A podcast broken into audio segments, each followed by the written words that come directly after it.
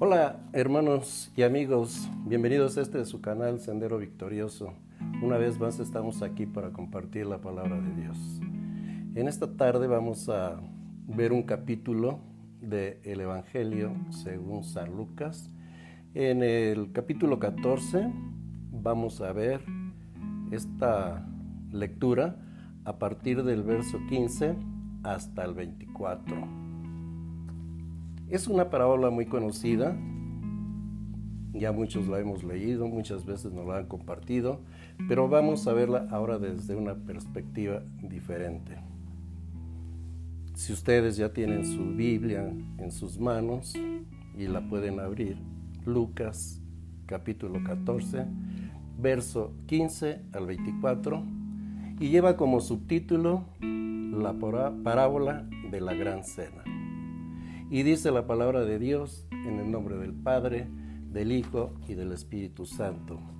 Dice, oyendo esto, uno de los que estaban sentados con él en la mesa, le dijo, Bienaventurado el que coma pan en el reino de Dios. Entonces Jesús le dijo, Un hombre hizo una gran cena y convidó a muchos. Y a la hora de la cena envía a su siervo a decir a los convidados, Venid que ya está todo preparado. Y todos a una comenzaron a excusarse. El primero dijo, he comprado una hacienda y necesito ir a verla. Te ruego me excuses. Otro dijo, he comprado cinco yuntas de bueyes y voy a probarlos. Te ruego que me excuses. Y otro dijo, acabo de casarme y por tanto no puedo ir. Volvió el siervo e hizo saber estas cosas a su señor. Entonces enojado el padre de familia dijo a su siervo, ve pronto por las plazas y las calles de la ciudad y, trae acá a los pobres, los mancos, los cojos y los ciegos. Y dijo el siervo, Señor, se ha dicho como mandaste y aún hay lugar.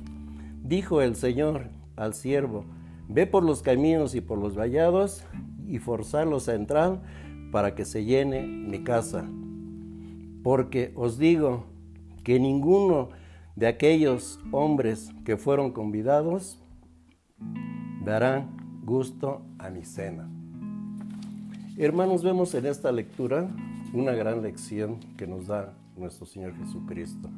Yo con el permiso del autor le cambié el nombre a esta parábola y en lugar de que sea la parábola de la gran cena, se llama la parábola de los pretextos.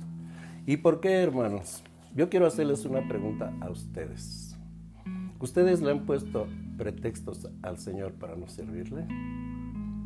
Hay ocasiones en que el pastor nos dice, hermano, hermana, ¿puede usted predicar el domingo? ¿Y qué le decimos? Pastor, es que me pongo muy nervioso, es que no sé. Pero hermanos, nosotros no, nos, no nacimos sabiendo. Tenemos que prepararnos para cuando nos llamen. O en ocasiones el pastor nos dice, hermana, hermano, ¿no puede usted dar la escuela dominical? Ay, pastor, es que no, no me he preparado, no puedo. En fin, le ponemos pretexto.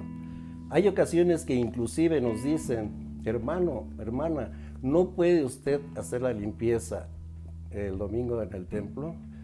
Ay, pastor, es que el domingo tengo que estar con mi familia y no puedo. Pero si quiere vengo el lunes. Hermano, ¿cómo vamos a poner estos pretextos? Si nos está pidiendo el pastor que le sirvamos al Señor. No vamos a quedar mal con el pastor si no estamos quedando mal con Dios. Esto se los digo antes de entrar a ver el desarrollo de esta parábola. No le pongamos pretextos al pastor, porque como les comento, esta parábola es de los pretextos. Y vamos a ver, dice, oyendo esto, uno de los que estaban sentados a la mesa le dijo, bienaventurados el que coma pan en el reino de Dios. Pero esta persona era un fariseo, porque estaban hablando de, las, de la cena de las bodas del Cordero, cuando terminó esa lectura, este hombre interrumpió a Jesús y le dijo, bienaventurado. Pero él pensaba en sí. que Él era el que iba a llegar a comer pan en el reino de los cielos. Él y sus amigos. Por eso Jesús les dijo esta parábola. Dice entonces, Jesús le dijo, un hombre hizo una gran cena y convidó a muchos. Y a la hora de la cena envía a su siervo a decir a los convidados, venid que ya todo está preparado. Hermanos, en ese tiempo normalmente se acostumbraba a hacer dos invitaciones. Por decirlo de alguna manera, una preinvitación a donde mandaban al siervo a invitar a muchas personas y decirle, dentro de poco voy a hacer una gran fiesta. Los invito a esa gran fiesta. ¿Y qué pasaba?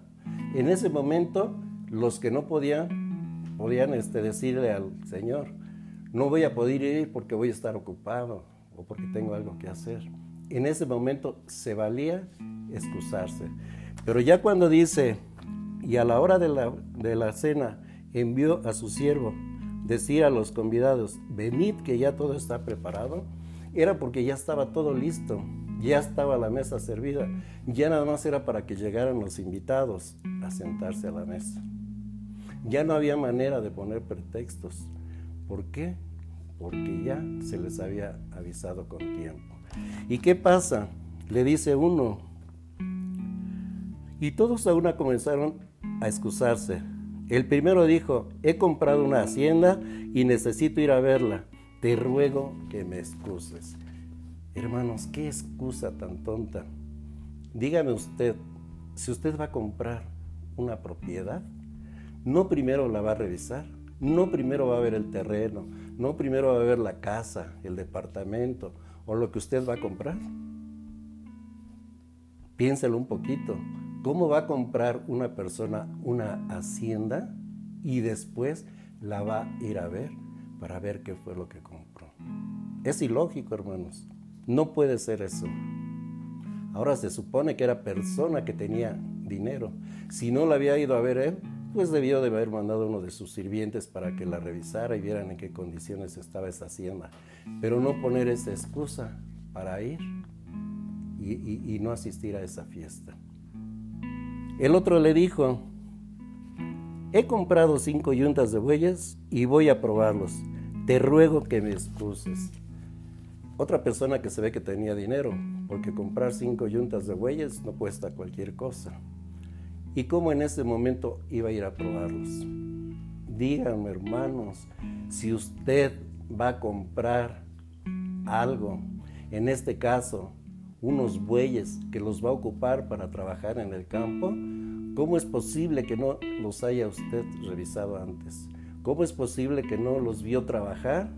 A ver cómo estaban esas yuntas, cómo estaban esos animales, cómo estaba todo lo que trae esas yuntas. Dígame, ¿es posible hacer esto? ¿Qué tal si alguno de esos bueyes tenía una pata rota? ¿O qué tal si esos bueyes ya estaban muy viejitos y muy cansados para ponerlos a trabajar? Es ilógico. Ese pretexto no es posible. Al igual que el otro, también si compró unos bueyes quiere decir que tenía dinero y también debió de haber tenido un capataz o alguna persona que se hiciera cargo de esas yuntas. Entonces pudo haber mandado a que checara a esos bueyes y no poner ese pretexto para no asistir a esa gran cena. El tercero dice, acabo de casarme y por tanto no puedo ir. Recordemos, hermanos, que en ese tiempo la persona que se casaba le daban un año, un año de asueto para que no se presentara a hacer ningún trabajo, para que se dedicara a su matrimonio. Aún siendo un soldado o alguien que perteneciera al ejército de aquellos tiempos, le daban un año para que esta persona no se presentara. Otra excusa infantil. Bien pudo haber ido acompañado de su esposa. Pero ¿qué pasa? Otro pretexto más. Díganme, ¿son lógicos estos pretextos que le pusieron a estos hombres? El uno porque estaba recién casado, los otros porque habían comprado unas propiedades. no era, no era lógico eso que estaban diciendo. Entonces dijo, vuelto el siervo hizo saber estas cosas a su señor. Entonces, enojado, el padre de familia dijo a su siervo, Ve pronto por las plazas y las calles de la ciudad y trae acá a los pobres, a los mancos, a los cojos y los ciegos. Con estas palabras había terminado la parábola de la, de la cena del Cordero, porque dijo que cuando hicieran una gran fiesta, no invitaran a sus amigos, no invitaran a sus hermanos, que no invitaran a sus parientes y no invitara a la gente rica, a sus vecinos que tenían dinero, porque ellos sí podían devolverles el favor, pero que invitara a los pobres, a los cojos, a los ciegos, porque ellos no tenían cómo regresar ese favor. Por eso nuestro Señor Jesucristo le dijo esta parábola, que invitara a ese tipo de gente. Cuando estuvo nuestro Señor Jesucristo en su paso por esta tierra, Vimos cómo le dio vista a los ciegos, vimos cómo sanó a, los paralíticos, vimos todos los milagros que hizo a esa gente humilde. Eso fue lo que hizo nuestro Señor Jesucristo. Y dijo el siervo, Señor, se ha hecho como mandaste, ya aún hay lugar. Sabemos que nosotros cuando vayamos a morar, y a degustar esta cena con el Señor. Dice su palabra, en mi casa muchas moradas hay. Y si acaso no las hubiera, voy a preparar morada para ustedes. ¿Sí? Por eso dijo, dijo el Señor al siervo, ve por los caminos y por los vallados y fuérzalos a entrar para que se llene mi casa. ¿A quiénes se refería, hermanos? En ese tiempo estaban los fariseos, los conocedores de la ley, los que no le aceptaron. Entonces nuestro Señor Jesucristo a esto se refiere, a los que están fuera de su camino, a los que aún no quieren creer en Él.